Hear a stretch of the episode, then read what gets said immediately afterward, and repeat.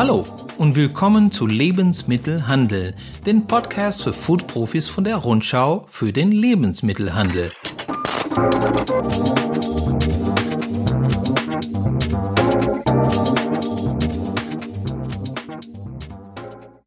Mein Name ist Marcello Crescenti und ich bin der Chefredakteur dieser Fachzeitschrift für die Lebensmittelbranche, die es schon seit über 90 Jahren gibt. Jetzt auch als Podcast. Heute spreche ich mit Stefan Grünewald, der schon mal der Psychologe der Nation genannt wurde. Danach rede ich mit Rundschau-Redakteurin Martina Kausch über Frauen im LEH.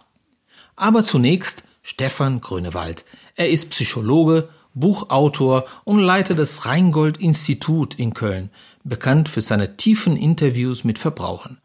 Das heißt, dass die Konsumenten nicht einfach so kurz befragt werden, sie nehmen an langen Gesprächen teil, werden dafür häufig zu Hause besucht und gewähren manchmal sogar Einblick in ihren Kühlschrank.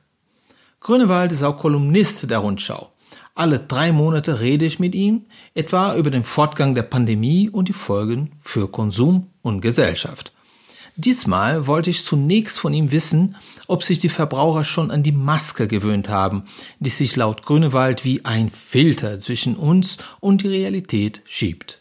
Ja, die Maske ist und bleibt eine, eine Zumutung. Natürlich äh, hat man eine gewisse Routine mit der äh, Maske. Ein Großteil der Bürger sieht auch ein, dass es sinnvoll ist. Äh, sie fühlen sich selber auch äh, geschützter, wenn das Gegenüber gerade im Supermarkt eine Maske trägt.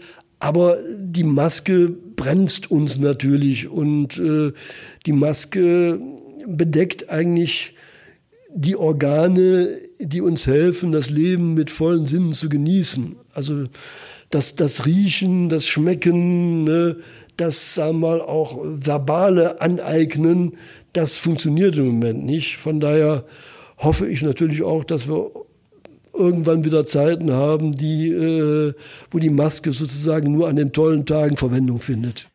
Die Verbraucher haben erlebt, dass die Supermärkte auch im Lockdown offen hatten. Was ist der Wert des Einkaufs im Lebensmittelhandel in der aktuellen Corona-Phase, die wir gerade durchleben? Ja, der Konsum und der Einkauf, der erfüllt un unterschiedliche Funktionen. Einerseits suchen wir natürlich äh, Trost und sowas wie eine, wie eine Selbstbetäubung. Gerade weil vieles nicht mehr möglich ist, brauchen wir so eine gewisse Kompensatorik. Ne, wir suchen aber auch äh, beim Einkauf, gerade wenn wir zum Beispiel Wurst kaufen, sowas wie eine archaische Durchkraftung, das Gefühl, sag mal, bestärkt zu werden und sozusagen mit der Kraft des Fleisches im Bunde gut die Krise zu überstehen. Also Produkte, die uns das Gefühl geben, uns zu aktivieren, unsere Handlungsfähigkeit zu stärken, sind ganz, ganz wichtig.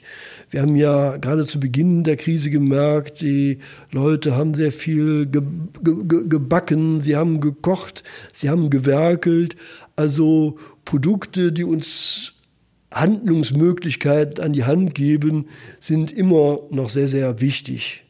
In der Krise geht es aber auch darum, sich etwas zu gönnen, oder? Aus dem Alltag auszubrechen, der, wie Sie ja sagen, gedämpft daherkommt, wie eine Art Geisterspiel ne, wir haben mehr Zeit zu Hause und müssen diese Zeit zelebrieren. Wir brauchen auch Produkte sozusagen, die uns entschleunigen und die uns in der Entschleunigung auch so ein Genussversprechen machen. Also der, der, der Tee, den man länger ziehen kann, die Produkte, die wir wirklich mit zeremoniell begehen können und die uns beglücken, die sind auch ganz, ganz wichtig. Momentan ist der Lebensmittelkauf nach wie vor sehr funktionell. Wird sich das ändern? Ich glaube, dass langfristig der Handel auch nochmal von der inneren Verfasstheit der Konsumenten eine andere Bedeutung bekommen äh, wird. Also bisher haben wir gemerkt, diese innere Hab-Acht-Stellung hat dazu geführt, dass die Einkäufer mitunter mit Scheuklappen durch den Supermarkt gelaufen sind. Also das große Flanieren fand nicht statt, sondern man hat im Grunde genommen seinen Einkaufszettel abgearbeitet. Aber jetzt wird so die Sehnsucht nach kompensatorischen Erlebnissen äh, wichtig.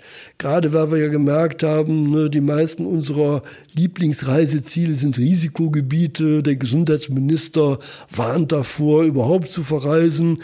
Kann der Besuch im Supermarkt zu einer Ersatzreise werden. Und es gibt ja wunderbare Sortimente. Ich denke, aus unserer RILA-Studie, die internationalen Spezialitäten, die, wenn sie vernünftig im Handel zelebriert werden, den Menschen das Gefühl geben, ich kann sozusagen im sicheren Terrain meines Vertrauenshändlers so ein bisschen von der Exotik der Welt auch beschnuppern und in meinen Einkaufswagen tun.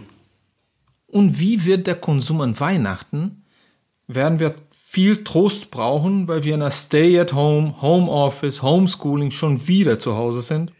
Ja, ja, das Weihnachtsfest dieses Jahr wird einen anderen Charakter haben. Also normalerweise in früherer Zeit sind wir über das ganze Jahr ausgeschwärmt. Wir waren in den Sommermonaten an, an fernen Gestaden. Jetzt sind wir in einer Situation, wo wir eigentlich seit dem Frühjahr das Haus mehr oder weniger gehütet haben. Wir haben viel Homeoffice gemacht, auf jeden Fall viel mehr Zeit verbracht. Und jetzt sozusagen wieder auf das traute Heim, Heim verdammt zu sein, das ist für den einen anderen schon eine arge Zumutung, die nur überstehbar ist durch Produkte, die sozusagen in eine Art Selbstbetäubung reinführen. Das heißt, dieses zähneknirschende Momentum, wir müssen viel Zeit zu Hause verbringen, das wird abgemildert, wenn es wirklich was gibt, was die Zähne auch beknirschen können. Danke Stefan Grünewald. Er ist Mitgründer und Leiter des Rheingold-Instituts in Köln und Kolumnist der Rundschau. Die aktuellsten Nachrichten aus der Lebensmittelbranche gibt es auch kompakt einmal die Woche per Mail. Der Rundschau Newsletter bietet jeden Donnerstag einen Überblick über die wichtigsten News der Woche. Jetzt kostenlos anmelden unter www.rundschau.de-newsletter.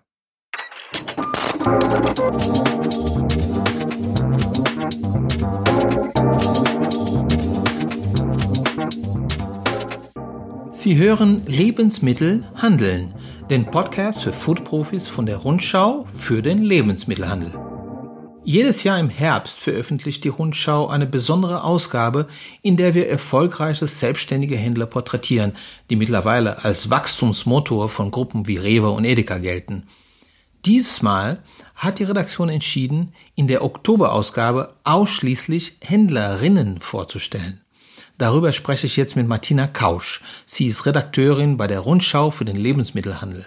Martina schreibt auch einige der Porträts und erzählt, warum wir nun die Frauen ins Rampenlicht stellen. Dieses Thema hat uns wirklich bewegt, weil wir wissen ja, dass die selbstständigen Treiber des LEH sind, dass sie für viel Umsatz, viel Erfolg sorgen.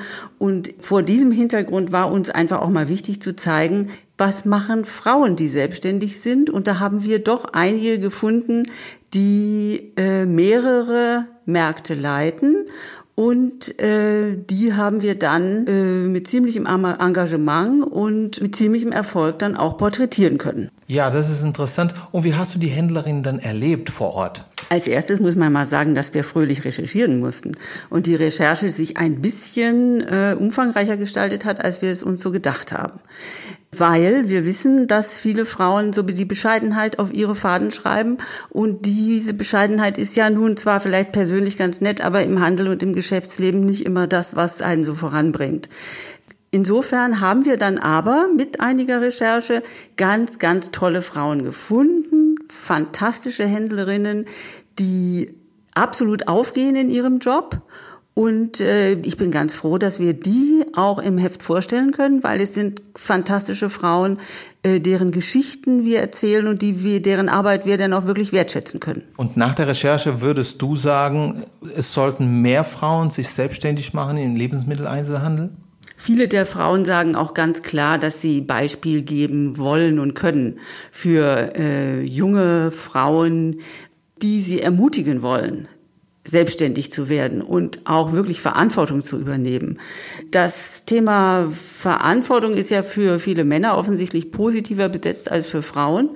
Ähm, aber äh, das kann sich ja ändern und da leisten diese Frauen wirklich einen großen Beitrag, weil sie zeigen, wie man in diesem Job aufgehen kann, der eben nicht nur Job ist, sondern wirklich Berufung.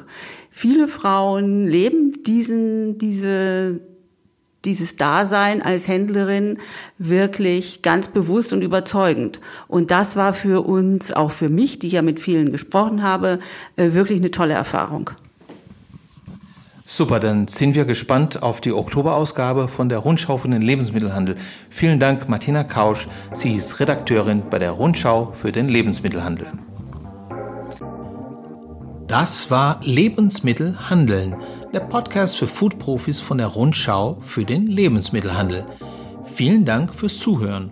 Und übrigens, wenn Sie die Kolumne mit Stefan Grünewald und die Titelgeschichte über selbstständige Händlerin lesen wollen, beide werden in der Oktoberausgabe der Rundschau für den Lebensmittelhandel veröffentlicht, die in wenigen Wochen erscheint. Wir hören uns wieder nächste Woche. Machen Sie es gut.